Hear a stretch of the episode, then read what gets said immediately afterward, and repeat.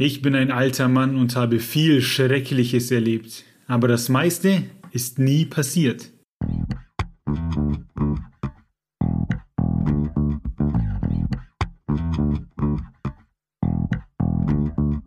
Herzlich willkommen zu Lesen und Lesen lassen, dem Bücher- und Schreibpodcast mit Martin und Maxe. Wir wünschen viel Spaß mit dieser Folge.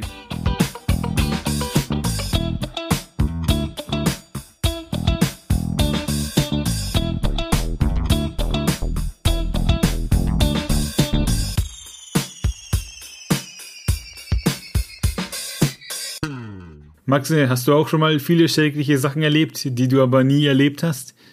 Ich habe viele schreckliche Sachen erlebt, die ich erlebt habe. Auch gut. Dann bist du ein Level weiter als Mark Twain, weil der hat das nämlich gesagt. Ja, weil vieles dieser Dinge, die er eben erlebt hat, die sind ihm nur auf Papier passiert, die er zusammengeschrieben hat. Und darum geht's in dieser heutigen Folge, denn der geneigte Lullhörer weiß, dass wir schon eine Folge gemacht haben zu unserem Leseverhalten. Neulich haben wir darüber gesprochen, äh, wie wir Lesen wahrnehmen, für wen wir lesen. Und heute geht's dann eben darum, wie wir schreiben und für wen wir schreiben. Ja, ja, das war irgendwie so die, die logische Entwicklung dessen, was wir da jetzt schon besprochen haben. Und ich glaube, diese ähm, Lesegewohnheiten, das war, glaube ich, die dritte Folge oder so. Also es ist schon eine ganze Weile her. Ja, es fließt aber trotzdem, zieht sich wie ein roter Faden durch das Ganze. Und ich finde, genau. in, der, in der letzten Folge, für wen lesen wir, haben wir das auch nochmal ganz gut aufgenommen und verarbeitet. Ja, aber heute geht's ums Schreiben. Denn, ne, hier, Max, unser Autor, bist da bestens informiert. Und warum nicht mal mitgeben, äh, wie wir so an die Sache rangehen gehen? Ja, ich glaube, das gibt einen ganz interessanten, ähm, eine ganz interessante Einsicht. Vor allem, du, du schreibst zum Beispiel völlig anders als ich. Wir haben beide unterschiedliche Herangehensweisen ans Schreiben. Und ich glaube, dass es ganz interessante ähm, Unterschiede gibt. Also ich schreibe immer von links nach rechts. Fang links oben an und höre rechts unten auf. Wie beim Lesen. Also ich lese meine Mangas immer von hinten und von rechts nach links. Oh, ha. 1 zu 0 für dich liest du die Mangas immer vorwärts ja. und wunderst dich dann, ich wundere mich über, über, diese komische Warnung am Anfang. die liest ja. du aber nicht, ja. weil es so viele Buchstaben. Richtig, und dann fange ich hinten, und dann ist der erste Satz, den ich immer lese, ähm, weiter geht's in Band, bliblablub. Und dann fange ich das Lesen an. Ich habe tatsächlich äh, so mit, mit 10, 11 habe ich mir auch mal so ein, so ein Dragon Ball Heftchen gekauft. Also wirklich so ein, so ein, so ein Magazin, so ein kleines Heftchen, so ein Comic-Strip oder Manga-Strip in dem Fall und habe das damals nicht gecheckt mit dem, mit dem Rückwärtslesen. Habe halt einfach angefangen, wie ich einen normalen Comic lesen würde und habe das bis zum, fast bis zum Ende durchgehalten, bis mir aufgefallen ist, dass das alles irgendwie komisch ist. Das fällt bei Dragon Ball aber gar nicht auf. Ähm, nee. Dragon Ball Flame, weil da alles irgendwie komisch ist. Aber gut, äh, wir stellen uns heute die Frage, beziehungsweise wir beantworten für euch die ungestellte Frage, wie wir schreiben. Dann fangen wir damit an, würde ich sagen, zu beantworten, warum wir denn eigentlich schreiben. Maxi, warum schreibst du? Weil ich weder singen noch zeichnen noch tanzen kann. Äh, ich, für, also für mich ist es eine, eine Art und Weise, wie ich meine Kreativität ausleben kann.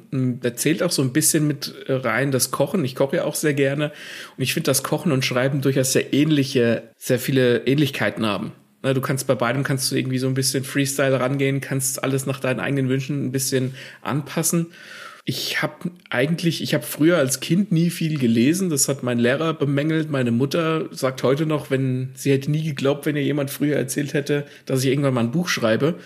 Und irgendwie war das Schreiben aber schon immer irgendwie bei mir drin. Also ich habe es in den Jobs immer gemacht. Ich hatte diverse Redakteursjobs. Ich war Jobs. Ich hat, war leitender Redakteur. Und was ich beim Schreiben halt mag und auch beim Geschichtenschreiben, man kann sich da halt irgendwie so reinhirnen. Ne? Man kann sich damit, man kann sich daran festbeißen. Man kann sich ganz viele Gedanken machen, wie eine Geschichte funktionieren kann, wie sie ablaufen kann, wie, äh, wie eine Geschichte anders verlaufen kann vielleicht. Und das macht mir Bock und das hat mir früher schon im Deutschunterricht Spaß gemacht. Ich habe dann immer die Antworten gegeben, wo die anderen sich in der Klasse zu mir umgedreht haben und gefragt haben, wie bist du jetzt da drauf gekommen? Aber ich habe meistens einfach nur drüber nachgedacht.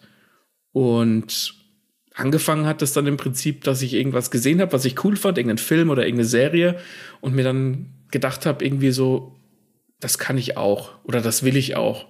Und dann habe ich einfach, weiß ich nicht, mit dem Schreiben mal angefangen und habe es mal ausprobiert und dann habe ich gemerkt, dass mir das voll gut liegt. Ja. Kochst du, wie du schreibst? Ich glaube ja. Das klingt, das klingt blöd, aber ich glaube ja, also ich schreibe ja, ich, ich plotte ja, da kommen wir später auch noch drauf zu sprechen, zu plotten und panzen und ich mache das beim Kochen auch. Also ich lege mir dann immer die Zutaten raus, die ich brauche und überlege mir die Schritte vorher, was ich machen will, wann ich was machen will, wie lange was in der Pfanne braucht zum Anbraten und alles Zeug. Das, da habe ich quasi einen Fahrplan im Kopf. Und so ist es beim, beim Schreiben auch, ja. Sehr gut. Um mal bei der Metapher zu bleiben, greife ich auch mal ein bisschen vorweg, weil wenn es ums Kochen geht und ich mehr als eine Pfanne oder einen Topf brauche, sondern zum Beispiel gleich drei Sachen gleichzeitig auf der Herdplatte habe, bin ich überfordert, packe ich nicht. Voll der Stress. Ich bin da mehr so der One-Pot-Typ, wo ich mir einmal alles rauslege, was ich brauche und dann nur noch zusammenschmeiße. One-Pot-Gerichte sind aber auch geil, weil sie so herrlich einfach sind. Du ballerst einfach alles in eine Pfanne oder einen Topf, gibst Flüssigkeit drauf und lässt es köcheln. Finde ich auch extrem ja. geil. Schön einfach. Äh, wie war das bei mir mit dem Schreiben?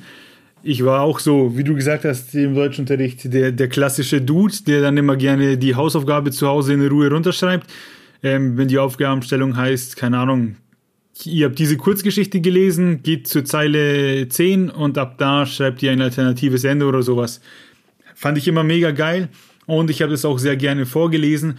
Und das war dann auch auf der Boss so, dass ich mir da, ich sag mal, schnell einen Namen gemacht habe. Das hieß immer, wenn es eine Hausaufgabe gab, haben am nächsten Tag zwei Stück vorgelesen und dann haben sich die ersten rumgedreht und haben gesagt, ja Martin, liest du auch vor?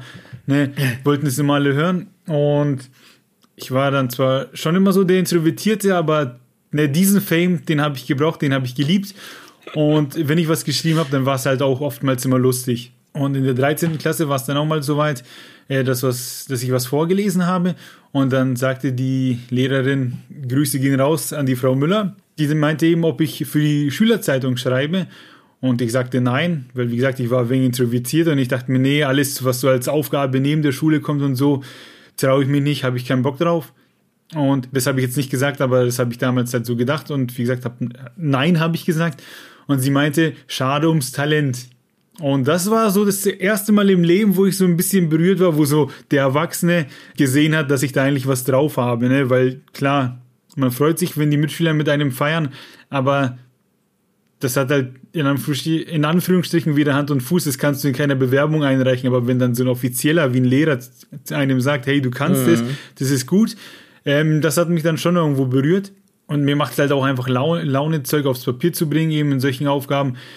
Leidenschaft wäre übertrieben, weil ja, wäre halt einfach übertrieben, keine Ahnung, das ist für mich so ein Hobby, das mache ich gerne, wenn ich Zeit habe. Und oftmals ist es halt immer noch so, dass ich quasi mir nicht die Zeit suche, um das zu machen, sondern ich mache es wirklich nur, wenn ich Zeit habe. Deswegen bezeichne ich es nicht als Leidenschaft. Und ja, eben dieses wie beim Kochen, um nochmal die Metapher herzunehmen, macht es mir halt einfach Spaß, so das Zeug hinzustellen, einander zu rein und zu gucken, und zu knobeln, äh, was passt zusammen, was macht Laune. Und wenn ich dann zum Beispiel einen mhm. Satz habe, der mir eingefallen ist und ich denke mir, okay, wie kann ich drei Sätze vorher schreiben, dass der Satz dann richtig zur Geltung kommt, das macht mir daneben Spaß und deswegen mache ich das dann auch. Das finde ich, ich, mir schießen da gerade ganz viele Gedanken durch den Kopf, wie das mit diesem, mit diesem Satz jetzt zum Beispiel, weil du sagst, du hast einen bestimmten Satz und wie, wie, du, ähm, wie du den am besten zur Geltung bringst. So gehe ich beim Schreiben auch manchmal vor. Ich habe eine Szene im Kopf, die ich irgendwie cool finde und überlege mir dann, wie ich quasi zu dieser Szene hinkomme, was ich dafür alles machen muss mit anderen Szenen, wo Figuren sein müssen und so weiter. Und da gehe ich ganz ähnlich vor, halt quasi auf, einem, auf einer größeren Skala. Und ich kann die, dieses Gefühl, das man hat, weil man denkt, oh, dieser eine Satz oder diese eine Szene, das wird total geil. Und dann kann man sich den Weg quasi so rückwärts ähm, erschließen. Mhm. Das mache ich, das mache ich ganz ähnlich wie du. Finde ich sehr interessant. Ja, ich glaube auch quasi dieses, warum wir schreiben, das, das ist dann bei uns einfach beantwortet mit, weil wir halt einfach gerne mit der Sprache spielen. Ne, einfach äh, ja. so, während andere ihre Lego-Sets haben und das Lego-Technik-Auto easy zusammenbauen, wo ich mir denke, Alter, wie geht denn das? So hocken wir uns halt hin und knobeln ja. mit den Worten und bauen dann ein bisschen was zusammen. Das ist ja, dann halt unser ja. Lego. Was ich auch äh, interessant finde, ihr, ihr habt früher so alternative Enden zu Geschichten schreiben müssen in der Schule? Äh, ja, das war in der 13. Klasse einmal eine Aufgabe, weil es gab ja dann auch immer irgendwelche Kurzgeschichten und dann hat der Polizist XY irgendwas gesagt und dann hieß es, schreiben Sie eine lineare oder dialektische Erörterung, ne, eben, und weiß nicht, hinterfragen Sie die Moral äh, der Geschichte. Ja, aber hin und wieder, also das war einmal eine Aufgabe, da ist so ein Typ U-Bahn gefahren und der hatte seine Musik auf Lautsprecher und hat halt irgendwie die Leute genervt. Und dann sollten wir die Geschichte mal aus seiner Sicht quasi, ne, quasi aus dem Mich-Erzähler. Mhm. So mhm. sollten wir mhm. das umschreiben. Das war eben dann auch das, wo die Frau Lehrerin gesagt hat, äh, dass ich Talent habe. Ähm. Ja, bei mir gibt's auch so eine, so eine ähnliche Geschichte. Das war allerdings, boah, ich müsste lügen, in der fünften Klasse, also sehr viel früher. Und zwar hatten wir da auch einen Aufsatz als, als Deutscharbeit und da war zu sehen so ein Bild, wo so ein, ein Puzzle liegt und ein Puzzleteil rennt quasi weg. Das sieht aus wie so ein Männle ne, mit Füßen und, und Händen und Kopf. Ne, der Knubbel ist dann der Kopf. Und das rennt halt weg. Und da sollten wir eine Geschichte zu schreiben. Und meine Mutter erzählt da heute noch von, dass sie da total fasziniert Süß. davon ist, was ich da für eine Geschichte geschrieben habe, weil, wenn ich mich recht entsinne, geht dieses Puzzleteil dann irgendwie in den Supermarkt und unterhält sich mit irgendwelchen Obst und Gemüse, was ich dann so mit verschiedenen Farben auch markiert habe, die, die Dialogzeilen und sowas. Also da ist meine, da erzählt meine Mutter heute noch von. Ja, irgendwann wird es dann sozusagen äh, so das, das Letzte, was du nochmal rausbringst, irgendwann ist dann diese Geschichte nochmal. Vielleicht, aber wenn ich dieses Bild irgendwo auftue, ich glaube, der, der Deutschlehrer, den haben mittlerweile die Würmer gefressen, Gott habe ihn selig. Da kriege ich es nicht mehr her. Ja. Aber ja, also Kreativität war bei uns schon immer irgendwie in der DNA drin. Ja, und was machen wir aus dieser Kreativität? Was schreiben wir? Du schreibst Gelbauge. Ich schreibe Gelbauge oder ich schreibe eine Trilogie. Das ist ja nicht, nicht nur ein Buch. Ähm, aber wenn ich jetzt das irgendwie verallgemeinern würde, würde ich sagen, ich schreibe Romane. Ähm, Kurzgeschichten haben wir ja auch schon für Lull gemacht, das macht mir auch Spaß. Äh, ich könnte mir auch vorstellen, eine Novelle zu schreiben, halt mal irgendwie sowas Kürzeres. Ähm, was ich aber halt mag, ist, wenn man wirklich viel Zeit hat und hat halt eine, eine, eine Welt und Charaktere ähm, und so eine Basisprämisse und kann dann von dort aus quasi sich überlegen, wo, wo die Reise denn hingeht. Was ist, wenn XYZ passiert? Wie verhalten sich Charaktere in irgendwelchen anderen Situationen? Und das macht mir halt unendlich Bock, da quasi drüber nachzudenken, was alles passieren könnte und auf was für Ideen mein Gehirn dann kommt. Die Trilogie habe ich, die schreibe ich gerade. Ich habe den zweiten Band jetzt überarbeitet, den dritten Band fange ich demnächst an. Und ich denke jetzt schon über den vierten Band nach, weil ich das dann die ersten drei Bände quasi so als, als Vorgeschichte betrachte und im vierten Band kann ich dann richtig loslegen, weil dann alles, alle Sachen, die vorher passiert sind, ja Auswirkungen auf diesen vierten Band haben. Und da kann ich dann wieder was völlig Neues machen. Das weiß ich nicht, das, das macht mir ultra Bock. Ich, ich merke, der, der Junge hat einen Plan, also da steckt ziemlich viel Gehirnschmalz dahinter. Mhm. Aber Romane sagst du, jetzt habe ich ein blödes Wortspiel, das hau ich jetzt einfach raus, ist mir egal. Wenn du Romane für deine Bros schreibst, sind es dann Bromane? How I Met Your, How I Met Your Mother hat angerufen, die wollen ihren Witz zurück, ne? da gibt es doch sogar ein Buch, glaube ich. Der, der Bro-Code? Ja, ja. Ja, genau. Äh, äh, ähm, wenn ich es für euch schreibe, dann ist es ein Bro-Man. Ja. Aber ich schreibe ich schreib auch für die Frauen. Sehr gut. Gruß geht raus. Ja, hast du schon eine Idee, was nach Gelbauge kommt, oder ist Gelbauge jetzt sozusagen dein, dein Erstgeborenes, um das du dich kümmern musst, und dann kannst du vielleicht über ein zweites Kind sprechen? Ähm, das Witzige ist, es gibt immer auf Instagram, sieht man es ganz oft, wo Leute irgendwie ganz viele Projekte haben, die irgendwie parallel laufen und, und ich bin, ich habe ich hab Gelbauge oder die Welt von, oder diese Polis-Chroniken und ich denke da, ich habe schon was auf der, auf der, äh, auf der Nebenspur laufen. Ich habe was auf einem anderen äh, Feld köcheln, um mal wieder bei der Metapher von Kochen zu bleiben.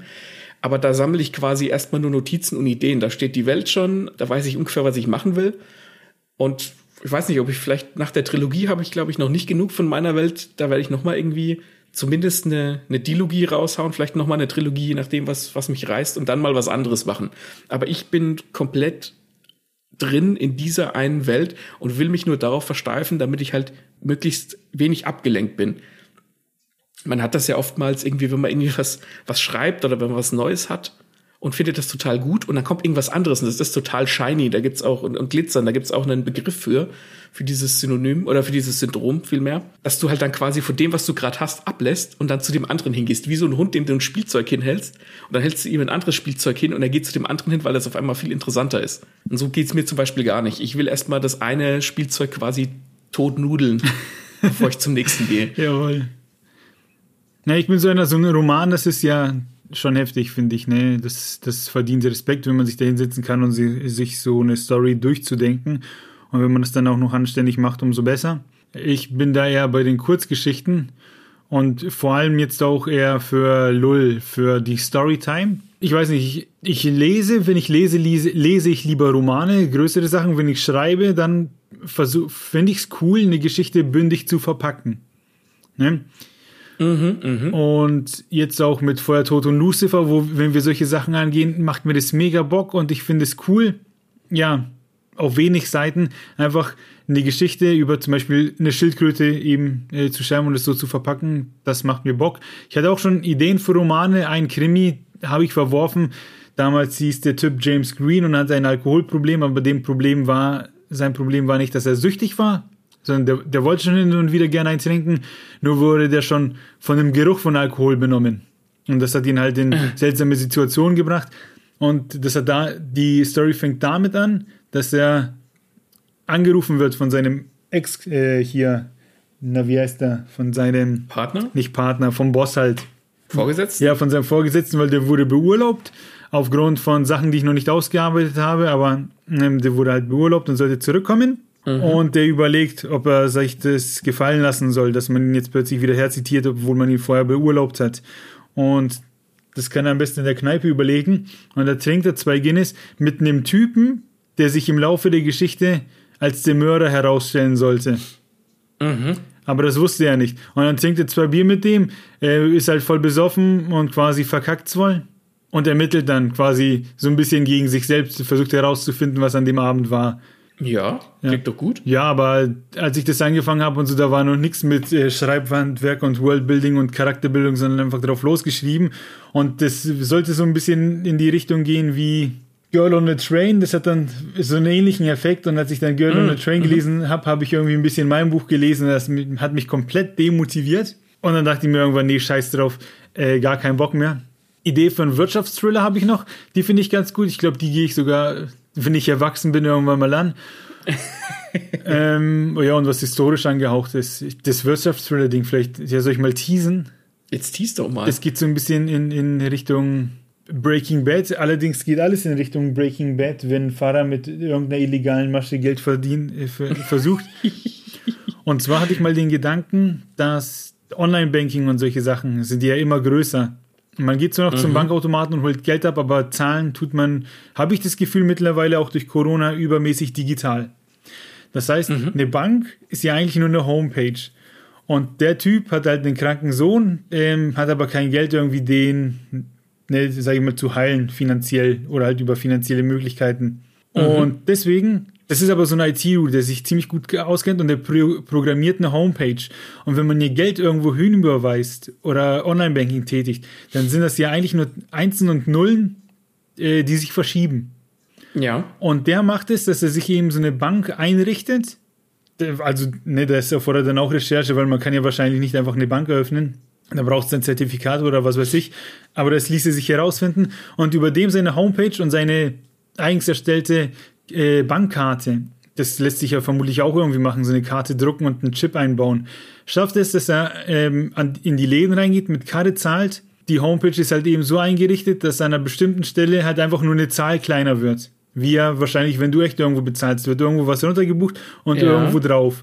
Und es ließe sich technisch bestimmt irgendwie machen, dass eben auf dieser Homepage eine Zahl kleiner wird äh, und die Bestätigung an die, an den Laden geschickt wird nach dem Motto, hier wurde was abgebucht, hier haben sie es.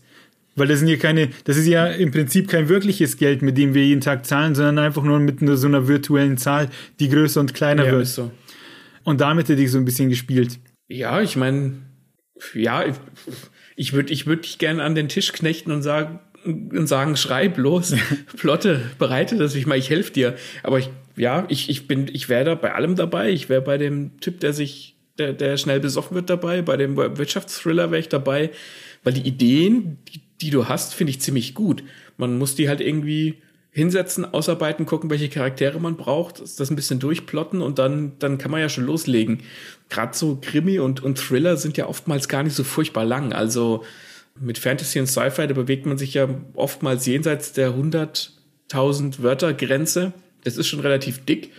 Aber so ein Krimi und so ein Thriller, die können auch mal 50, 60.000 Wörter haben. Das ist gar nicht so arg viel. Ja, das Ding ist nur, hast du wahrscheinlich selbst festgestellt im Schreibprozess, wenn er einen Roman schreibt, braucht einen langen Atem. Und den habe ich zurzeit einfach nicht. Da habe ich genug Selbstreflexion, weil ich ähm, noch andere, sage ich mal, Hobbys habe. Und mhm. Deswegen schreibe ich lieber eine Kurzgeschichte. Und wenn es darum geht, ob ich lieber ein, mir die Zeit nehme, um ein Buch zu lesen oder lieber zu schreiben, dann gewinnt immer das Buch.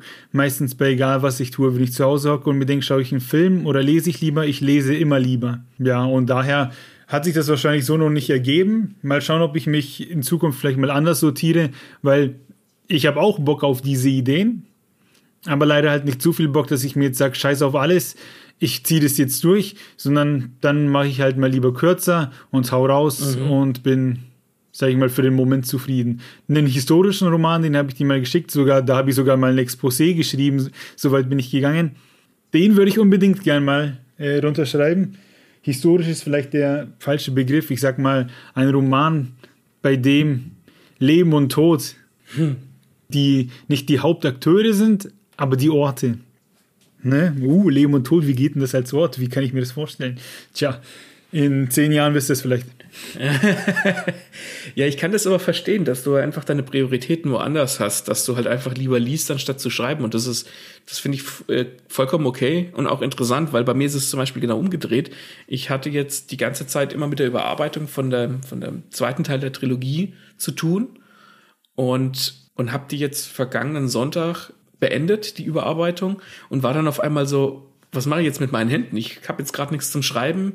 Das liegt jetzt erstmal bei meinem Writing Buddy, äh, die guckt drüber und, und putzt da nochmal drüber und sagt mir, wo vielleicht was falsch liegt. Dann kann ich wieder ein bisschen machen. Und dann habe ich auch auf einmal wieder angefangen, mehr zu lesen, weil Schreiben geht bei mir tatsächlich übers Lesen, weil mir das noch mehr Spaß macht, eine Welt zu erschaffen, als in einer zu leben. Das macht mir auch total viel Spaß. Aber Schreiben hat für mich immer den Vorrang. Bei mir ist es genau umgedreht. Das ist total interessant. Ja, ich bin so einer, kommen wir mal zum nächsten Punkt, den ich mir notiert habe, weil ich bin einer, ich, nee, ich schreibe zwar nicht viel, aber wenn ich was schreibe und da ist was Cooles dabei, ich feiere mich sofort raus, ich brauche das. Also ich bin ein Mensch, der sich selbst ultra feiert für das, was er tut.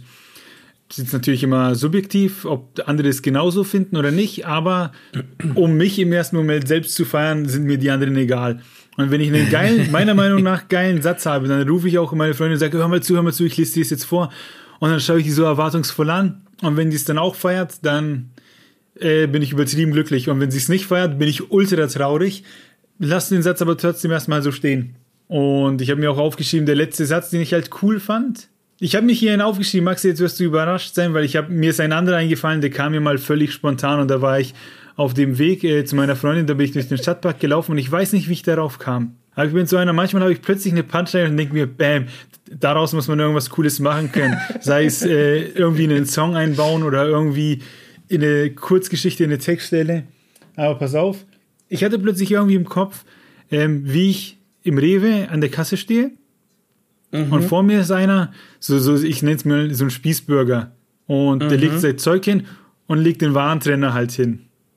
Mhm. Und ich schaue den so an, schaue ihm in die Augen und leg den Warentrenner wieder zurück. ne? So nach dem Motto, äh, fick nicht mit mir, ne? schau, wie krass ich bin. Du kannst mir nichts und leg den Trainer einfach zurück. Dann dachte ich mir, ja, geile Idee. Da, ne, verpackt es in einen Rap-Song oder so. Äh, super. Ich finde das, ich finde das interessant, wie dein Gehirn funktioniert, weil du bist nämlich jemand, der, ähm, der diese, diese Punchlines irgendwie raushaut, diese Wortspiele. Das, das funktioniert bei mir zum Beispiel, ich will jetzt nicht sagen überhaupt nicht, aber höchst selten und darauf aufzubauen und da dann Kurzgeschichten drumherum zu, ähm, zu basteln oder von mir aus auch einen Songtext, das finde ich, finde ich hochinteressant, weil das völlig anders ist, weil du da viel, mh, mm, viel cleverer und viel komödiantischer denkst als ich. Ja, ich weiß nicht, ich finde so Punchlines, für mich sind Punchlines ein bisschen Fast Food.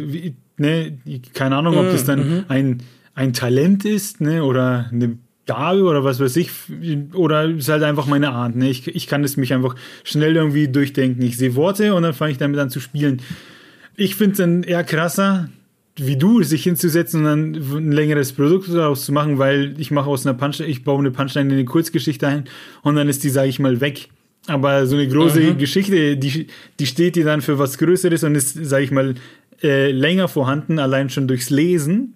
Mhm, mh, das mhm. finde ich wiederum tatsächlich krasser, als irgendwie so eine schnelle Punchline rauszuhauen. Ich glaube, da liegen uns, uns unsere Foki einfach äh, dahingehend anders. Du bist mehr so bei der Sprache. Wie kann ich mit Sprache irgendwas machen, was irgendwie vielleicht zweideutig ist oder witzig ist oder wie kann ich damit spielen? Mhm. Und ich bin jetzt, ich, ich stehe, ich bin gar nicht so der Typ, der auf Sprache oder Stil steht. Also schon, wenn was total wenn du eine Punchline raus hast, dann lache ich ganz genauso und freue mich und sage, das ist der Wahnsinn, da wäre ich nie drauf gekommen.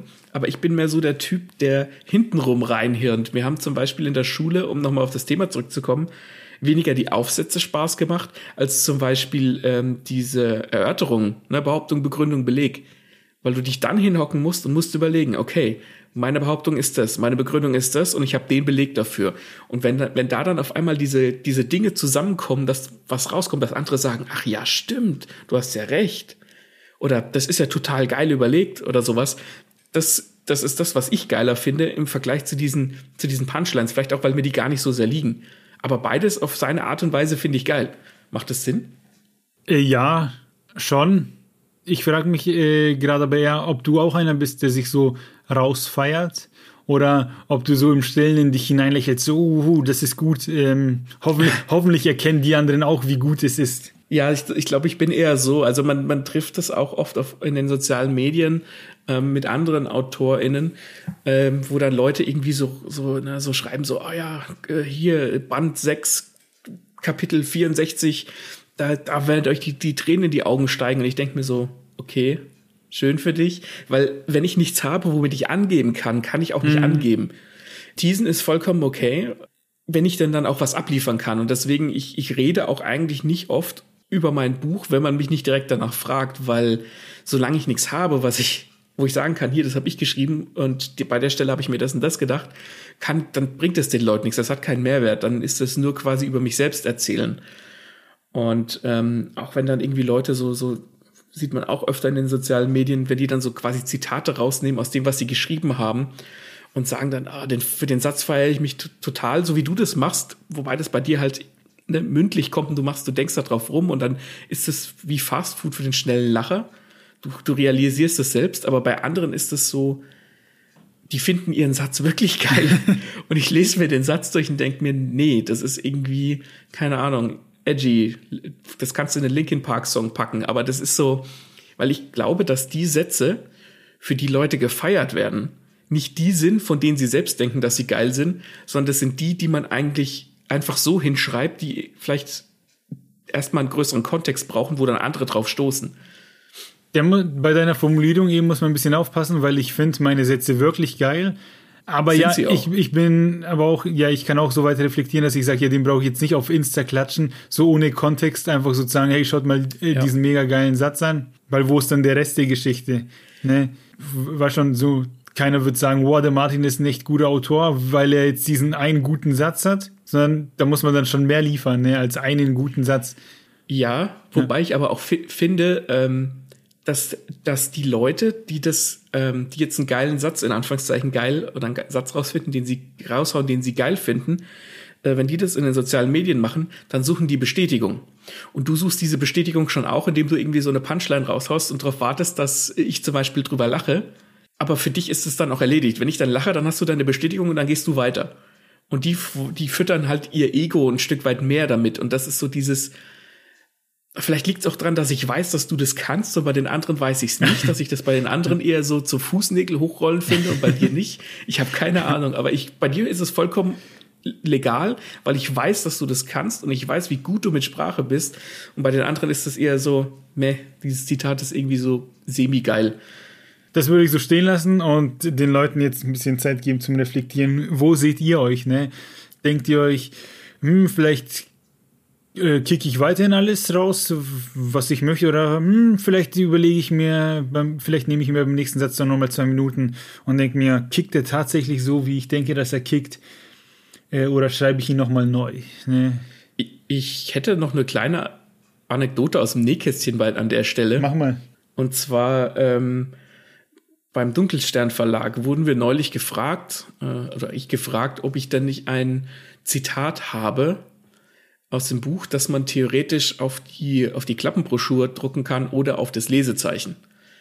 Und da habe ich mich selbst unfassbar schwer getan, was rauszusuchen. Und habe mich dann aber, ich habe aber so einen Charakter im, im Buch, der ist halt so ein bisschen so, der redet ein bisschen hochgestochen. Und das ist halt einer, der hört sich selbst gerne reden und der hat mir eigentlich ganz gute Zitate geliefert.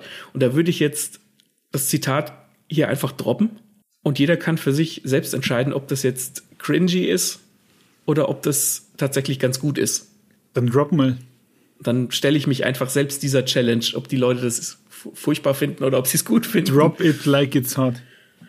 Und zwar lautet äh, das Zitat folgendermaßen. Gerechtigkeit ist eine Waffe. Sie kann niemanden beschützen, aber sehr wohl jemanden verletzen. Cringe, nein, Spaß. ähm, ja, finde ich cool. Ja, machen wir mal einen Aufruf, oder? Könnt ihr schreiben bei Insta, bei Facebook, überall, wo ihr die Folge seht. Haut uns eure Meinung her zu diesem Satz. Wie würde ich sagen, gehen zum nächsten Punkt. Und zwar, wann schreiben wir überhaupt? Wann schreibst du denn? Sag doch mal. Ich schreibe am liebsten am Wochenende und immer, wenn ich weiß, hm. ich habe danach nicht unbedingt was zu tun, weil wenn ich schon, mich schon mit dem mhm. Gedanken hinsetze, so ich habe jetzt nur 30 Minuten, weil dann muss ich mich fertig machen, weil ich einkaufen muss oder zum Arzt oder so, das hemmt mich übertrieben. Ich pack das nicht. Dann denke dann habe ich sofort Stress und denke mir, okay, das sind diese Momente, wo ich mir dann denke, ah, jetzt muss ich auf Knopfdruck kreativ sein. Und das mag ich nicht. Das ist beruflich irgendwie anders, äh, weil man beruflich immer irgendwie eine Lösung zum Schreiben finden muss. Und wenn ich mal nicht schreibe, dann klopft mir keiner auf die Finger und sagt, du hast ja nicht geschrieben, äh, was machst du den ganzen Tag? Sondern ich, ich habe da so ein Stück weit den Kopf freier und weiß auch, dass mich niemand schimpft, wenn ich nichts aufs Papier bringe. Und deswegen, wenn ich da irgendwie eine Zeitspanne habe, wo es heißt, du musst es jetzt machen und ich mache es nicht, ja, dann passiert mir nichts und deswegen weiß ich auch so, ja, dass ich lieber schreibe, wenn ich viel Zeit hinten raus habe und dann ist egal, wie viel aufs Papier kommt und ich und wenn ich mal viel aufs Papier kommt, weiß ich auch, dass ich nicht aufhören muss. Ne, dann muss ich mich nicht selbst mhm, bremsen. Mhm, mhm. und das klappt meistens am Wochenende, am besten sogar oftmals einfach nur am Sonntag. Wenn ich früh aufstehe, frühstücke, bouldern gehe, heimkomme, dusch und dann gehört der Tag mir. Und dann kann ich einen Laptop hochfahren und lostippen mit dem Wissen, keiner hält mich auf, äh, die Gedanken können fließen. Das kann ich gut nachvollziehen mit dem Blockieren, dass man, wenn man weiß, okay, ich habe jetzt nur 30 Minuten, dass ich jetzt auf Teufel komm raus, einen, mir aus den Rippen schwitze, das kann ich auch nicht. Also da bin ich ganz bei dir. Ja, wie machst du ich, das? Machst du das auch am Wochenende? Hocken wir ich, ich schreibe zeitgleich manchmal am Laptop und legen sie die eine Hand auf den Bildschirm und können es fühlen.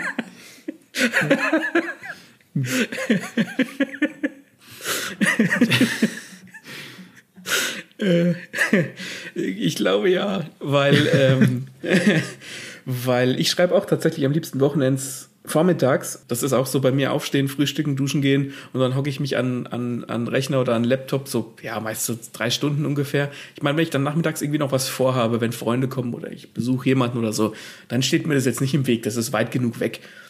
Ähm, oder wenn ich danach irgendwie direkt zum Tätowierer gehe oder sowas, das hängt mich jetzt nicht, aber weil ich weiß, ich habe diese zweieinhalb, drei Stunden Zeit, mir da, äh, mich da rein zu fokussieren. Und ähm, abends schreiben geht schon auch. Muss ich ja auch bei einem 40-Stunden-Job. Komme ich nicht drum rum. Aber mein Gehirn ist am größten vormittags. Ja, und ich, ich, ich mag es zum Beispiel auch, wenn am Abend schreiben, am liebsten am Wochenende, weil ich bin so ein Typ, der sagt, okay, so 23 Uhr gehe ich ins Bett, ich muss um 6 Uhr aufstehen, dann habe ich sieben Stunden Schlaf, passt schon, mein Gehirn funktioniert sehr lösungsorientiert. Und dann will ich auch nicht über diese, äh, bis über 23 Uhr hinausschreiben, verstehst du? Dann habe ich so eine Deadline. Das mit dem Nachtschreiben und so, ich bin so ein Nachtmensch und so, jetzt mache ich mir vielleicht ein paar Feinde, aber ich finde, das ist absoluter Quatsch. Man sieht auch immer so diese Memes und Posts von ich sag mal, Studenten oder was weiß ich, von Leuten so, oh, nachts äh, höre ich meine Musik und so, weil nachts ist die Zeit, da will keiner was von mir. Äh, wo ich mir denke, was habt ihr für ein Leben, wo 24-7 einer irgendwas von dir will und du nur nachts zur Ruhe kommst und nachts will ich schlafen. Ne? Ich bin jetzt in so einem Alter, 31, nachts will ich mich ins Bett legen und meine Ruhe. Und ja, wie du sagst, wenn ich weiß, dass ich mich, wenn ich, dass, wenn ich nachts zu lang wach bin, dann bin ich halt am nächsten Tag den ganzen Tag scheiße drauf. Und vielleicht ist da schon das Problem bei vielen, dass sie sich nicht eingestehen können, dass sie am nächsten Tag irgendwie schlecht drauf sind oder müde sind, hm. weil sie einfach nachts zu lang machen. Ne? Wobei ich, wobei ich diese, diese, äh, diesen Gedanken hinter nachts ist, äh, ist die Welt ruhig, da will niemand was von mir. Das kann ich verstehen. Das mag ich nämlich auch. Ich mag auch na, nachts, wenn ich jetzt nicht schreibe, länger wach zu bleiben und irgendwas zu machen, weil ich weiß, da habe ich definitiv meine Ruhe. Ich kann, ich kann das verstehen. Und ich behaupte aber, dass es bei den wenigsten Leuten so ist, wie du sagst, dass sie Nachteulen sind. Die gibt es, diese Nachteulen. Da funktioniert der Biorhythmus ein wenig anders. Aber ich glaube, die meisten Leute wollen sich, wie du sagst, das nicht eingestehen, dass sie dann am nächsten Tag scheiße drauf sind und dann ihren Kaffee reinsaufen müssen, damit sie funktionieren. Weißt du, das geht, mhm. geht so Hand in Hand. Äh, wenn sie einfach nur, wie soll ich sagen, gescheit ins Bett gehen und sich gescheiten Schlaf abholen. Ja. Ich glaube, ich glaube, da bin, da bist du, da hast du, bist du auf dem, auf dem richtigen Riecher. Oder hast ja. den richtigen Riecher. Und ich weiß nicht, ich finde, so diese, ich habe keine Ruhe und weil die Leute wollen irgendwas von mir viele dieser Probleme und man hat auch plötzlich viel mehr Zeit für seine Hobbys, ist einfach, sag ich mal, gelöst, wenn man sein scheiß Handy mal zur Seite legt. Ist so. So. Und wenn du das ähm, auch nicht, und dann legst du es nicht erst um 23 Uhr zur Seite, wenn irgendwie alle pennen und du hast dann plötzlich deine Ruhe, sondern dann legst du doch einfach mal um 18 Uhr weg und mach das, worauf du Bock hast. Dann nervt dich auch keiner, weil es stehen ja nicht plötzlich Leute in deiner Wohnung und wollen was von dir. Oder wenn du nicht ja, sofort auf ja. eine Nachricht antwortest, passiert nichts, ne? Das geht zwar jetzt ein bisschen darum weg, warum ich nicht nachts schreibe, aber ja, ich bin so einer, ich brauche nachts meine Ruhe und rede mir nicht ein, dass irgendwie nur nachts kann der Mensch äh, in der Dunkelheit, die nur von den Sternen gebrochen wird, äh, sich entfalten. Sowas gibt's für mich nicht. Das ist überromantisiert, ja, da bin ich bei dir. Ja. Aber was mich interessiert, ist, wo du überhaupt schreibst. Im Bett ja anscheinend nicht.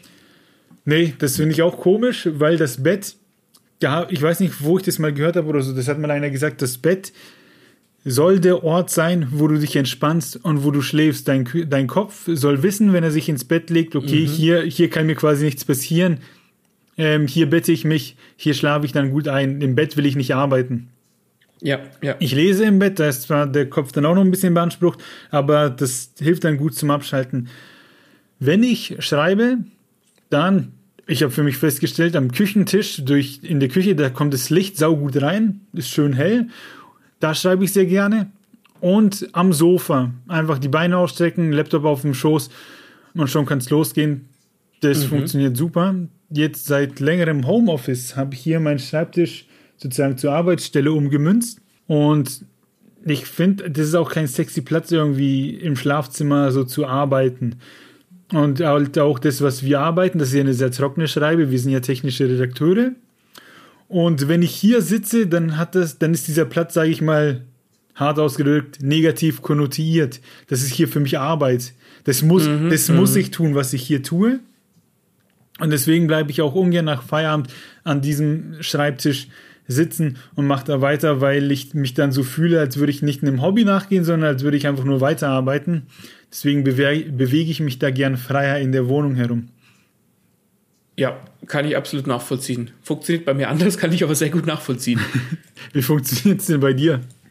Also ich habe ich hab keinen so einen, ähm, so einen praktischen Laptop. Ich habe so einen Globo Gaming Laptop. Klammer auf, den habe ich mir nicht selbst gekauft, weil ich weiß, dass die Dinger nicht so praktisch sind, Klammer zu. ähm, und dadurch bin ich halt immer so an eine Stelle irgendwie ähm, diese Stelle ist zwar ein Stück weit flexibel, aber ich bin an diese eine Stelle gefesselt, in Anführungszeichen. Und ich schreibe am liebsten an meinem Schreibtisch, daher steht auch ein 40 Zoll Monitor, wo ich schön viel Platz habe und alles sehen kann und mir auch mal Dokumente parallel aufmachen kann. Ähm, und da schreibe ich eigentlich am liebsten. Und das Arbeitszimmer ist auch schön hell, gerade vormittags. Und da sitze ich, wenn ich alleine im Homeoffice bin, äh, sitze ich da auch zum Arbeiten, aber das stört mich zum Beispiel null. Das ist, ich kann auch da, ich kann auch da essen, wo ich kacke. Ähm, um es mal salopp auszudrücken.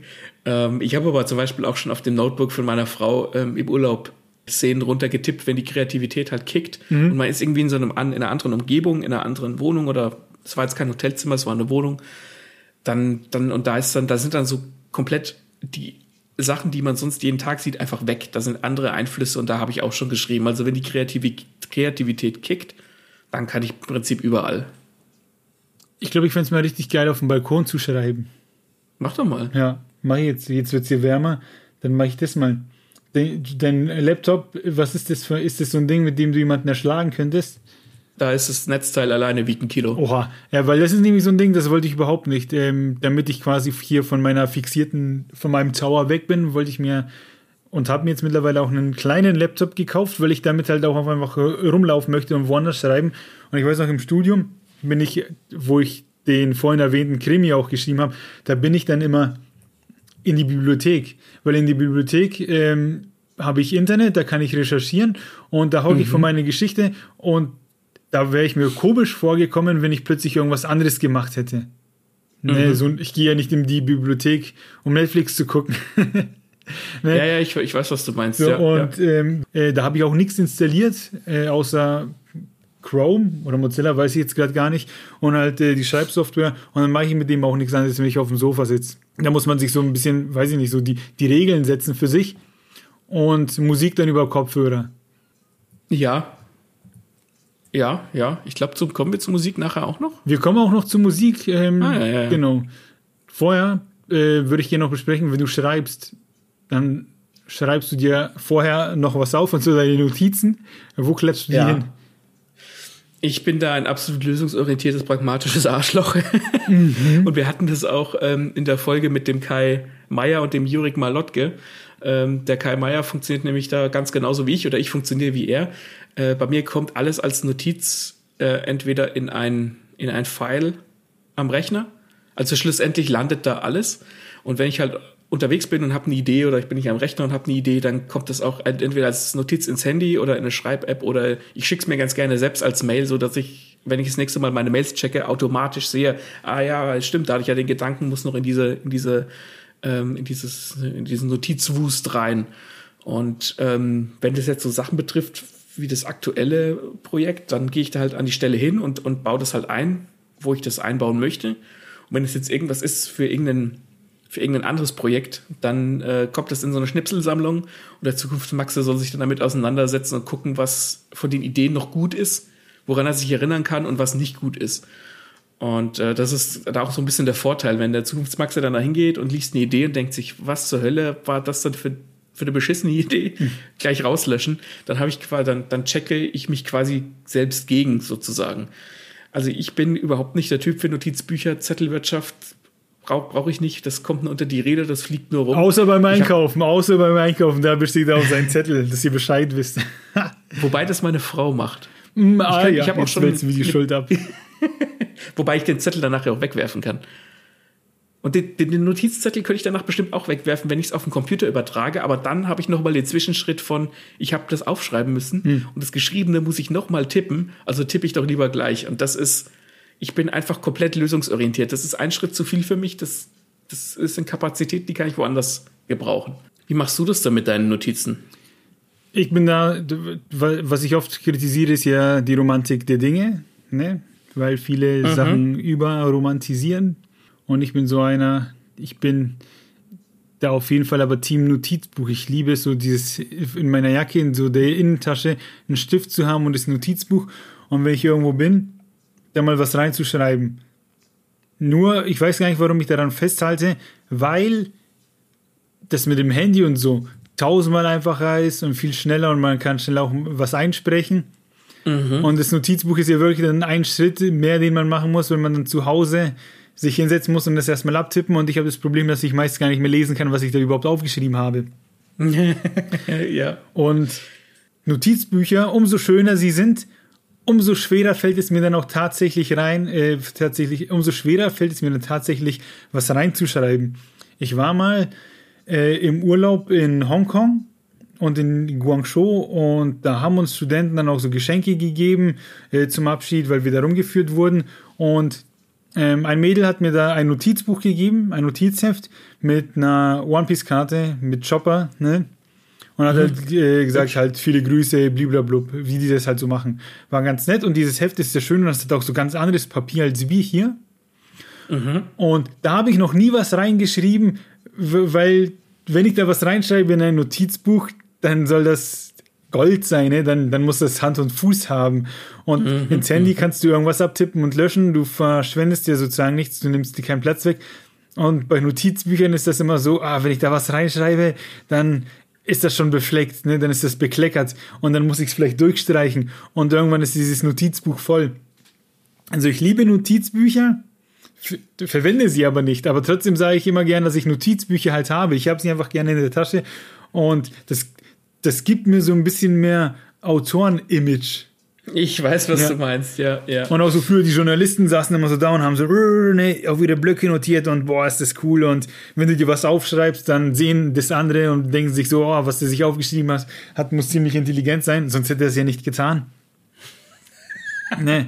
Und dann sich denken, ja. der Depp nutzt noch ein Notizbuch und Stift, dafür gibt es doch eine App. Ja, eben. Also ja, ich bin da so, sag ich mal, verliebt in meine Notizbücher unterwegs weiß aber, ne, ich sehe das, dass das Quatsch ist, dass man das nicht unbedingt braucht.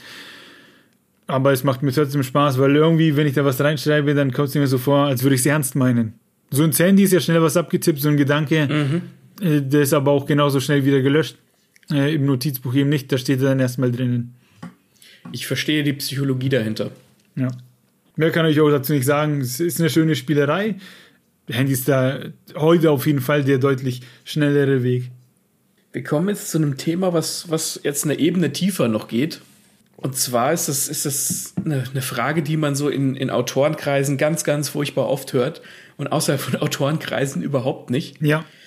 Und zwar, ähm, ob jemand ein Plotter oder ein Panzer ist. Das ist zum Beispiel so eine Frage, die habe ich mir noch nie gestellt. Und mhm. erst seitdem ich dich kenne, spricht jemand, sage ich mal, in diesen Begriffen zu mir. ja mache ich mir auch heute, sage ich mal, nicht so die großen Gedanken. Vielleicht sollte man das tun, wenn man Bock hat, sozusagen sich Autor zu schimpfen. Mhm. Ich glaube, ich habe auch immer schon ein bisschen geplottet, ohne zu wissen, dass ich plotte. Mhm. Und du hast mir mal eine Software, wie heißt empfohlen und da kann man seine Notizzettel machen und Kapitel aufbauen und da habe ich da überall was aufgeschrieben. Also das heißt, ich bin schon ein bisschen Plotter. Ähm, nur bin ich beim Schreiben eher so unterwegs, dass ich ein paar Gedanken habe, die ich drin haben möchte in der Geschichte, die schreibe ich mir auf, aber der mhm. Weg dahin ist bei mir meistens noch unklar. Das heißt, den lasse ich ungeplottet. Und ich glaube auch Stephen King schreibt in seiner Biografie, dass man auch so schreiben soll, weil man sich dann beim Schreiben meist selbst überrascht und wenn ich zum Beispiel auf etwas noch nicht gekommen bin beim Schreiben, wie soll dann der Leser ne, sozusagen darauf kommen und ist dann genauso überrascht? Was ich finde, mhm, ein guter, ist ein guter Einsatz. John Grisham hat allerdings in einem Interview, da habe ich mal gelesen, ich weiß gar nicht mehr wo, hat er gesagt, umso mehr man sich vorher Gedanken gemacht hat und diese Wege runtergeschrieben hat, umso einfacher hat man es dann beim Runterschreiben der Geschichte, weil ja sozusagen alles schon da ist. Mhm. Verstehe ich, akzeptiere ich, finde ich auch gut. Wenn ich aber an mich denke, dass ich sowas mache, ähm, sehe ich mich da nicht, ist nicht meins. Könnte ich irgendwie nicht. Das wäre mir dann zu theoretisch. Das ist, kommt mir so vor, als würde ich dann aus meiner kreativen Geschichte ein Sachbuch machen, was ich runterschreibe und am Ende habe ich ein rundes Werk und, und sag sozusagen, stimmt so, ne? Jetzt, jetzt, mhm, ist, jetzt ist mhm. es richtig. Mir fehlt da so der Fun. Ich will meine Sachen nicht totdenken.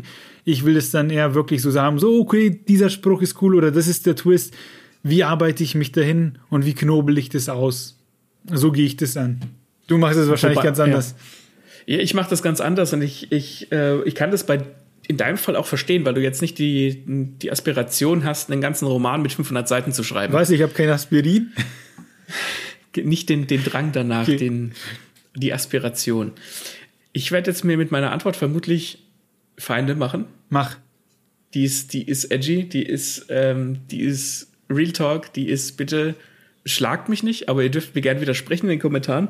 Und zwar ich, ich glaube und ich behaupte, dass Leute, die von sich sagen, sie sind Panzer, also äh, die während des Schreibens entdecken und sich vorher keine Gedanken machen, die sind einfach nur zu faul zum Plotten. Das ist die, das ist, das, das ist die Aussage. Und ich glaube, klar, äh, da muss man irgendwie differenzieren. Aber ähm, Plotten und Panzen ist ja, Plotten ist quasi, ich überlege mir vorher, ich bin der Architekt meines Hauses, ich überlege mir vorher, wie die Geschichte funktioniert, wo ist der Anfang, wo ist das Ende, wo habe ich die Klimax, was muss ein Charakter machen, was muss passieren und so weiter. Und Panzen ist ja im Prinzip, du hockst dich auf den Hosenboden, also auf die Pants und schreibst los und guckst, was bei rauskommst, äh, rauskommt und im Nachhinein sortierst du das dann hin, wie es gut passt und fügst noch ein, was du brauchst. Und das sind so ein bisschen, das ist so ein bisschen verklärt, dieses Panzen. Also der George R. R. Martin zum Beispiel, der ist bekennender Panzer, aber der Mann hat halt heute auch 40 Jahre äh, Autorenerfahrung. Der kann sich hinhocken und kann halt einfach losschreiben und weiß, was er tun muss. Aber wenn, wenn da so ein Insta-Hansel kommt und sagt, ah, na, Blotten macht mir keinen Spaß, ich will ja einfach nur schreiben, dann kann ich dir garantieren, dass, wenn diese Person vorher geplottet hätte, definitiv ein besseres Buch bei rausgekommen wäre. Das lassen wir jetzt kurz so sacken und was ich sage, was ich jetzt sage, ist nicht meine persönliche Meinung. Vielleicht ein Stück weit, aber ich werde es trotzdem einfach sagen, nur um dich zu provo provozieren und zu gucken, wie du reagierst. Würde man oder kann man denn als Panzer dann nicht auch sagen, so Plotterautoren, die meinen, man muss alles durchdenken und nur so macht man es quasi gescheit. Wenn du es anders machst, ähm, ist das, dann nimmst du es nicht ernst und dann ist das alles zu Freestyle. Mhm, mh. Kann man da nicht sagen, dass sich Plotter selbst zu ernst nehmen? Du würdest sagen, dass die Hybris der Plotter größer ist. Genau. Oder zu groß ist. Dazu zwei Sachen, die mir spontan einfallen. Die erste ist, ich würde gern sagen, wie ich vorgehe. Ich sage immer, ich bin Plotter, was auch nicht hundertprozentig stimmt. Ich bin mehr so der Gärtner, der in seinen Garten geht und sich nicht von den hübschen Blumen und so leiten lässt, wie das Panzer gern tun. Ich bin ein Gärtner, der hat Beete. Ich lege mir Beete an und dann, was ich in diesen Beeten anpflanze, das entscheide ich on the fly. Also ich bin auch kein gnadenloser äh, Plotter, der jede Szene komplett durchplottet. Das bin ich auch nicht. Hansen gehört schon dazu, weil, wie du vorhin gesagt hast, dass Stephen King oder den Stephen King zitiert hast, wenn du dich nicht selbst überraschst, wie sollst du denn die Leser überraschen? Ich kann die Aussage nachvollziehen. Deswegen, ich bin zu 75% Plotter, zu 25% Panzer, würde ich sagen. Mhm. Und das andere, würdest ich du, sagen. Würdest du sagen, River Mr. Panzer? ich möchte das unkommentiert lassen. das zweite, weiter geht's. Was, was war das zweite? Jetzt muss ich jetzt, jetzt hast du Sorry. was gebracht. ähm, ich bin Panzer, die Hybris der Panzer. Plotter nehmen sich, glaube ich, schon ein Stück weit selbst ernster und stellen sich auch so ein bisschen über die Panzer. Ähm, Habe ich ja auch am Anfang großartig bewiesen. Ich glaube aber, dass du, und das ist das Abstrakte am Schreiben, durch absolutes Kalkül beim Plotten kannst du trotzdem bestimmte Reaktionen und Gefühle bei den Lesern hervorrufen, obwohl du das einfach komplett dröge geplant hast. Das heißt, weil ein Panzer jetzt zum Beispiel irgendwas Romantisches schreibt, was er romantisch findet, heißt es ja nicht, dass der Leser oder dass jeder Leser das auch romantisch findet. Der findet es vielleicht kitschig. Aber wenn du Plotter bist und du kennst dein Handwerk und du weißt, was du tun musst, damit du die romantischen Gefühle beim Leser hervorrufen kannst, dann hast du am Ende ein besseres romantisches Buch oder eine bessere romantische Beziehung als der Panzer, der nur drauf losschreibt. Ja. Die kalte Berechenheit von Plottern werte ich persönlich höher als dies, die impulsiven Gefühle der Panzer. Das würde ich so stehen lassen. Boah, der war gut. Ja, das würde ich so stehen lassen. Ja, ich würde ich würd jetzt die Musikfrage stellen. Ich glaube, das ist ziemlich schnell abgearbeitet, weil ja. ja. Musik an oder aus. Bei mir, wenn Musik läuft, entweder instrumental und meistens dann Lindsay Sterling, weil ich irgendwie diesen Dubstep-Mix ziemlich cool finde. Das geht ins Ohr und ja, da greint keiner rein und stört mich. Und wenn die, wenn einer greint, wenn einer singt, dann muss es Englisch sein, weil sonst vermischen sich die deutschen Begriffe mit den meinen Gedanken und es geht gar nicht. Und irgendwie mhm. habe ich es mir angeeignet, sehr viel Marilyn Manson beim Schreiben zu hören, einfach weil der, sag ich mal, so eine große Bandbreite an Songs hat. Manche sind so ein bisschen deep und etwas ruhiger und dann hat er auch mal lautere Nummern, wo ich mich aber trotzdem nicht anfange zu bewegen, sondern vielleicht ein bisschen mit dem Kopf nicke beim Schreiben. Das geht bei so Sachen mhm. wie Slipknot oder Korn nicht. Die sind zu dynamisch. Da macht der Körper zu viel und da konzentriere ich mich dann ähm, zu sehr auf die Mucke und vielleicht auf den Text, weil ich die Lieder geil finde. Also bei Manson finde ich sie schon auch geil, aber da bewege ich mich anders. Ne? Die machen was anderes mit mir. Mhm. Und da darf halt beim Schreiben die Musik nicht zu wild sein, nicht zu dynamisch, nicht zu aufgeregt. Ja, und dann geht es. Aber Deutsch kannst du vergessen. Ich kann keinen deutschen Rap oder so hören oder Ärzte oder was weiß ich, äh, wenn ich schreibe, weil dann ist da dieses im Kopf mitsingen automatisch da. Also da bin ich auf jeden Fall bei dir. Äh, Deutsch, deutsche Musik hören und Deutsch schreiben funktioniert auch nicht bei mir. Äh, andere Sprachen, Englisch oder andere Sprachen, überhaupt kein Problem. Und ich finde es witzig, viele Leute, die ähm, die Musik quasi als Inspiration hernehmen, nehmen meistens die Texte her. Ne, wenn ein Text halt irgendwie besonders gut ist von einem Song oder besonders auf sie zutrifft oder sie sich da drin entdecken. Und das kann bei mir schon auch mal sein, aber was bei mir viel, viel, viel öfter der Fall ist, ist, dass bestimmte Melodien für mich eine Geschichte im Kopf erzählen. Bestimmte Melodien sind mit bestimmten Emotionen verbunden. Die können getragen sein, die können aggressiv sein, die können ruhig sein, die können ähm, funky sein. Und das erzeugt eine bestimmte Stimmung bei mir. Und ich kann, ich kann auch einen ruhigen Song zu einer aufgeregten Szene hören, wenn ich die schreibe aber es muss mich immer irgendwie emotional abholen und zwar durch die Musik und nicht durch den Text. Und das sind, ich höre oft auch, wie du sagst, viel äh, instrumental. Ich höre aber auch zum Beispiel viele ähm, Anime-Openings. Das mag jetzt total klischeehaft sein, aber durch diese, diese Erfahrung in diesen Geschichten verbinde ich diese Openings mit etwas, was in mir wiederum Gefühle auslöst, die ich dann wieder als Katalysator ins Schreiben adaptieren kann. Ja, und man, man muss da auch ein bisschen unterscheiden, sage ich mal ob ein Song jemanden inspiriert hat, ne? Weil wenn ich Mucke höre, mhm. dann inspiriert die mich nicht, die, die löst was in mir aus, aber ich komme da nicht, sage ich mal, auf die krassen Ideen wie es gibt ja so Songs wie, keine Ahnung, von Rocky, Gonna Fly Now, ne, der mhm. sich so aufbaut. Und dann hat man im Hinterkopf sofort den Rocky, wie er trainiert und die Treppen hochrennt und wow, dann ist man motiviert, ne. Sowas kann ich beim mhm. Schreiben hören, das pusht mich. Ähm, aber ich würde nicht sagen, dass es mich inspiriert. Ja, das, da funktioniert Musik wahrscheinlich bei uns auf unterschiedliche Art und Weise. Wie funktioniert sie denn bei euch? Würde ich fragen. Habe ich gefragt. Ja. Kommen wir zum letzten Punkt. Ja. Der knüpft so ein bisschen an unsere vorletzte Folge an. Genau, im Intro haben wir es, nicht im Intro, in der Anleitung haben wir schon gesagt, in der Begrüßung, wir hatten neulich eine Frage eine Folge mit der Frage, für wen lesen wir? Und da war die Antwort zumindest bei mir und auch, ich denke auch bei dir, Maxi, ganz eindeutig. Wir lesen für uns, ich lese für mich, ich lese, weil es mir Spaß macht.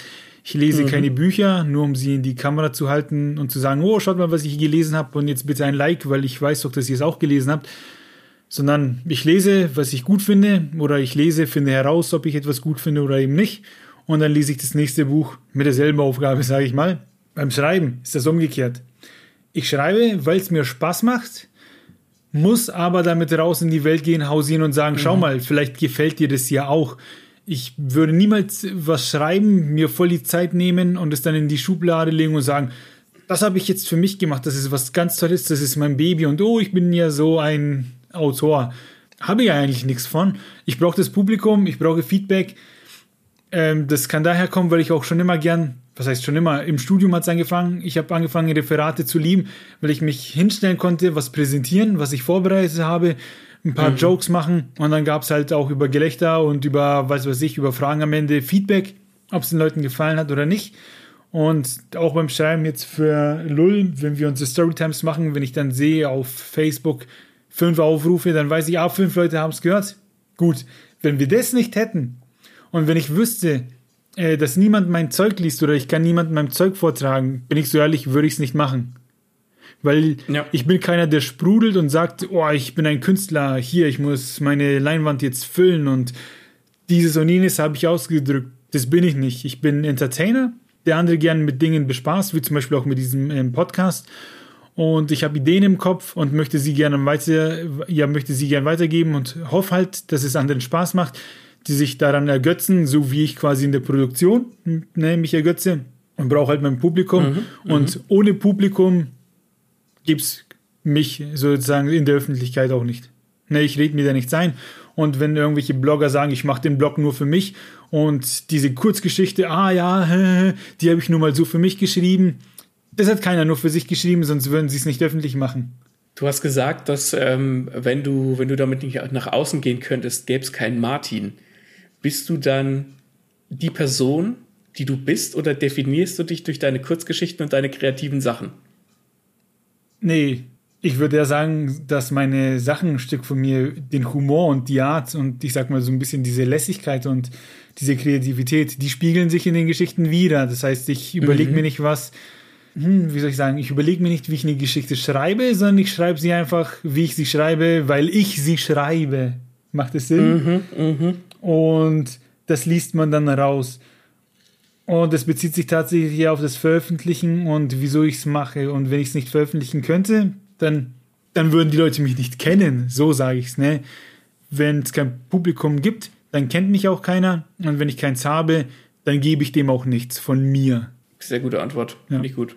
Ich bin da tatsächlich bei dir. Also ich kann verstehen, wenn jemand sagt, ich, ähm, ich schreibe, ich schreibe für die Schublade, ich schreibe für mich, weil ich gerne diese Geschichten aus meinem Kopf haben möchte. Ich möchte die, möchte die gerne schreiben, aber ich möchte damit nicht in die Welt. Kann ich vollkommen verstehen. Ist ja beim Fußball nicht anders. Ne? Jeder Amateurfußballer oder Fußballer, der irgendwie regelmäßig mit, mit im Verein kickt oder bei seinen Freunden, mit seinen Freunden kickt, der will ja auch nicht unbedingt Profifußballer werden. Da gehört ja viel, viel mehr dazu, als einfach nur Fußball zu spielen. Ähm, ich habe da komplettes Verständnis für für mich ist es so, ich schreibe nicht für die Schublade, ich möchte in die Welt rausgehen, weil ich glaube, dass mein Zeug gut genug ist, um es anderen zeigen zu können und damit andere da auch Spaß mit dran haben können. Ich habe es am Anfang oder irgendwie am Anfang der Episode gesagt, ich bin niemand, der große Töne spuckt, wenn er nicht was vorzeigen kann. Das, die großen Töne kann ich spucken, wenn mein Buch draußen ist und kann sagen, ah ja, das habe ich mir hierbei gedacht, da kann ich da, hier hatte ich die Idee, dann kann ich das machen. Aber ich will an die Welt rausgehen und will den Leuten zeigen, dass ich kein Debbaler bin, sondern dass ich schreiben kann, dass ich mir was dabei gedacht habe. Und für mich kommt noch hinzu, dass ich schreibe, um möglicherweise damit irgendwann, und das ist ein dickes möglicherweise, den ein oder anderen Euro verdienen kann oder möchte. Weil die Arbeitswelt hat mir jetzt einfach gelehrt in den letzten 14 Jahren, dass ich mit Fleiß nicht weit komme, dass ich immer wieder gegen Wände laufe und ich hatte, ich hatte meinen Fair Share auf Burnout und Depression und so weiter. Und durch das Buch, das jetzt durch Gelbauge, das jetzt im Mai erscheint, habe ich festgestellt, dass wenn ich ein Projekt angehe und mein Fleiß da reinpacke, dass sich das am Ende auszahlt. Ich habe 2018 damit angefangen, 2022 kommt es erst raus, aber das ist jetzt so der Anfang von was Neuem, damit ich darauf aufbauen kann. Es hat vier Jahre gedauert, es waren vier Jahre Arbeit, aber es hat sich am Ende gelohnt. Und dieses Gefühl kann mir die Arbeitswelt nicht geben. Und deswegen möchte ich da einfach, möchte ich damit rausgehen und möchte es so gut machen, wie ich kann, damit viele Leute viel Spaß damit haben und ich möglicherweise in Zusammenarbeit oder in Zusammenhang mit anderen Sachen davon vielleicht möglicherweise, ganz großes vielleicht, davon leben kann. Würdest du dann aber sagen, dass du schreibst und eben, ich sage jetzt mal die Autorensache angehst, um dir was zu beweisen oder um anderen zu beweisen, dass du es auch kannst? Ich glaube beides. Ich glaube, ähm, der, der initiale Gedanke war, habe ich ja gesagt, so ich hab, man hat irgendwas gesehen, eine tolle Geschichte und ich habe mir dann gesagt, das kann ich auch oder das kann ich besser. Wie es halt viele Leute so haben, die vielleicht von irgendwas inspiriert werden. Und ich habe mir jetzt bewiesen, dass ich mir autodidaktisch diese ganzen Storytelling Kacke nenne ich es jetzt mal beibringen kann. Die habe ich, die habe ich mir draufgebracht und ich habe mir jetzt bewiesen, dass ich ein ganzes Buch oder eine ganze Trilogie schreiben kann. Und jetzt möchte ich den anderen damit beweisen, dass sich diese Arbeit, die ich da reingesteckt habe, gelohnt hat und die am Ende im besten Fall sagen, boah, das ist echt gut. Ich hatte eine gute Zeit, als ich das gelesen habe. Gern mehr davon. Jawohl, das war ja mal hier ein richtiger Real Talk. Ne? ja. Das war, ja, ich würde sagen, diese Folge hat uns aus der Seele gesprochen. Ähm, alles, so ein bisschen schon, ja. Alles, was ich so erzählt habe mit dem Schreiben und so, ähm, ist auch wirklich so, wie ich es meine. Das heißt, ich brauche mein Publikum, wenn Leute meine Sachen feiern, dann platze ich vor Freude. Ja. Und wenn mir keiner zuhören würde, würde ich nicht schreiben. Ne? So quasi zusammengefasst für mich. Ähm, Max, würdest du auch nochmal so in zwei Sätzen zusammenfassen, wie du das so siehst? Ja, genau. Also ich möchte auch rausgehen an, an die Welt, möchte zeigen, dass ich was kann, dass die Leute sagen, boah, wie ist der denn darauf gekommen? Und das ist dieses Gefühl, von dem ich mich ernähre, dass ich aufsauge, wo ich dann auch stolz auf mich bin, wo, wo ich dann auch hoffe, dass andere stolz auf mich sind, meine, meine Mama, meine Frau, keine Ahnung. Du, Freunde, die sagen, echt toll gemacht. Und das wäre so für mich die ultimative Bestätigung. Nicht mal unbedingt das Geld. Da, darum geht es mir in erster Linie jetzt erstmal noch gar nicht, sondern einfach die Bestätigung, das ist gut, was du gemacht hast. Und ich denke mir, fuck yes, es ist gut, was ich gemacht habe. Jawohl, ja, dann bleibt uns eigentlich nichts anderes zu sagen, außer vielen Dank fürs Zuhören. Ich hoffe, ihr konntet ein bisschen was mitnehmen, ähm, euch vielleicht an uns orientieren oder auch einfach mal so richtig abhaten und sich denken, was labern die denn für Scheiße? äh, es gibt noch viel mehr Wege, Sachen anzugehen, als äh, wie ihr es tut. Völlig okay. Wenn das so ist, dann schreibt es uns in die Kommentare bei Facebook, bei Instagram, äh, bei YouTube, bei Podigy, ins Gästebuch, auf WordPress, ins Gästebuch, schickt uns Nachrichten und eure Meinung dazu. Das würde uns interessieren und uns freuen. Hinterlasst uns auch gerne ein paar Sterne auf Apple Podcast. Das ist ganz wichtig. Und ich habe auch neulich gesehen, dass man bei Spotify Sterne vergeben kann. Ach ja. Da wären wir auch sehr froh drum. Also jede Art von Feedback ist willkommen.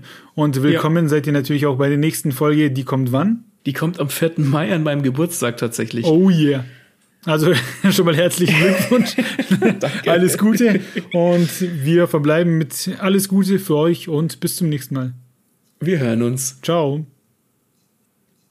In der Folge, für wen wir lesen, da haben wir angefangen mit Love Island. Da hast du erzählt, dass du gerne Love Island guckst mit deiner Freundin. Übrigens hat am 21.03. die neue Staffel angefangen und da sind wir jetzt auch wieder voll dabei. Aber weiter. und äh, über Trash TV wird immer so ein bisschen die Nase gerümpft und ich habe, ich weiß gar nicht, ob ich es in der Folge gesagt habe, aber ich glaube schon, hm. dass mein, mein Guilty Pleasure, mein Trash TV Ventil ist das Dschungelcamp und du hast gesagt, warum denn gerade das Dschungelcamp? Das ist völlig kacke. Ja. Und genau, denke ich mir auch heute noch. Ich gebe dir, ich gebe dir, ich sag dir, warum das Dschungelcamp, warum ich finde, dass das Dschungelcamp so viel besser ist als die anderen. Und zwar ist, find, empfinde ich das Dschungelcamp als ein Sozialexperiment. Mir ist vollkommen wurscht, wer da reingeht, weil ich die meisten sowieso nicht kenne.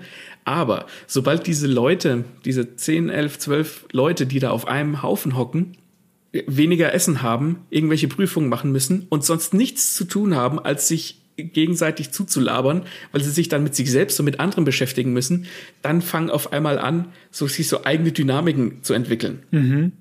Und das ist wie, das ist ein Sozialexperiment und du bist dabei. Du guckst dir quasi die Highlights jeden Tag dann an, was da vorgefallen ist. Ich brauche da auch nicht immer unbedingt Streit oder Beef oder so, sondern ich will sehen, wer sind diese Charaktere, die da drin sitzen. Wie ist ihr, nicht unbedingt ihr Character Arc, Wobei dieses Jahr einer dabei war, der hatte schon so einen Character Arc, der wurde dann der Böse und dann wurde er doch wieder der Gute. Also so einen richtigen Redemption Arc.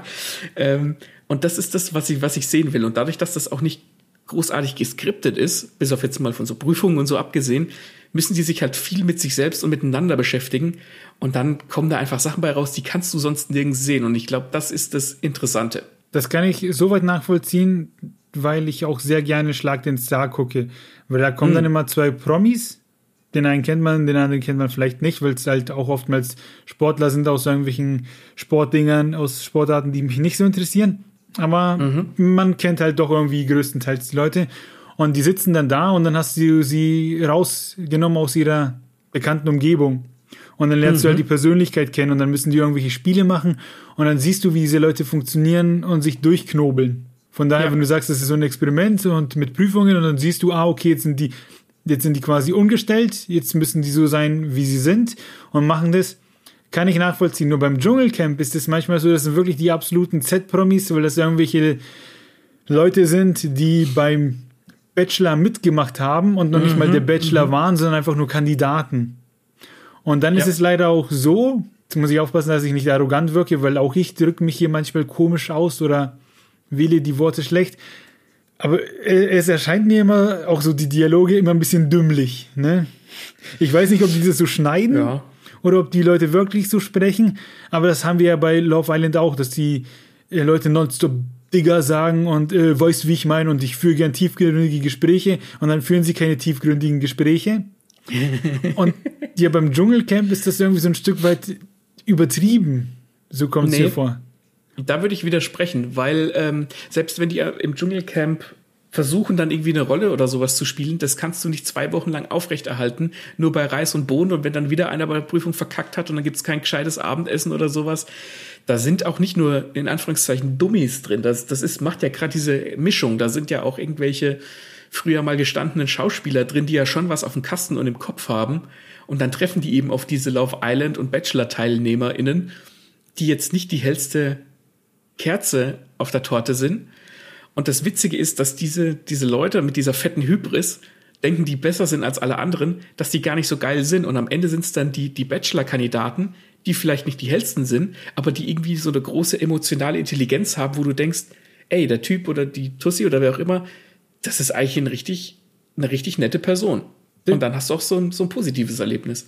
Das kann natürlich auch sein, dass ich verfolge es nicht aktiv, das äh, Joel Camp, und man kennt immer nur die Schlagzeilen. Und man hat immer nur, so sage ich so, Beschissen. das Highlight des Dümmsten, sage ich mal, weil das, was dich vielleicht interessiert oder was du gut findest, gar nicht in die Medien schafft.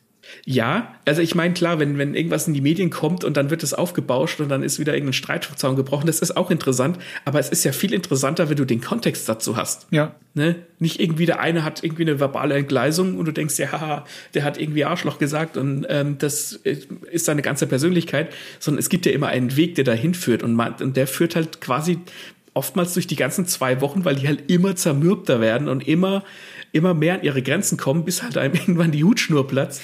Und dann kommt sowas, sowas bei raus. Und du erlebst es quasi mit. Du erlebst diese Charaktere im Verlauf dieser ganzen zwei Wochen und kannst sie dann auch auf einmal verstehen und kannst dann sagen, ja, ich hätte jetzt, ich hätte ihm jetzt auch eine verbale aufs Maul gehauen. Und das ist das Spannende daran. Das, das Dschungelcamp ist so viel mehr als seine beknackten Schlagzeilen. Und jeder, der sagt, das ist total scheiße, der hat sich noch nicht damit beschäftigt, weil da viel mehr interessante menschliche Psychologie dahinter steckt, als die Schlagzeilen vermuten lassen.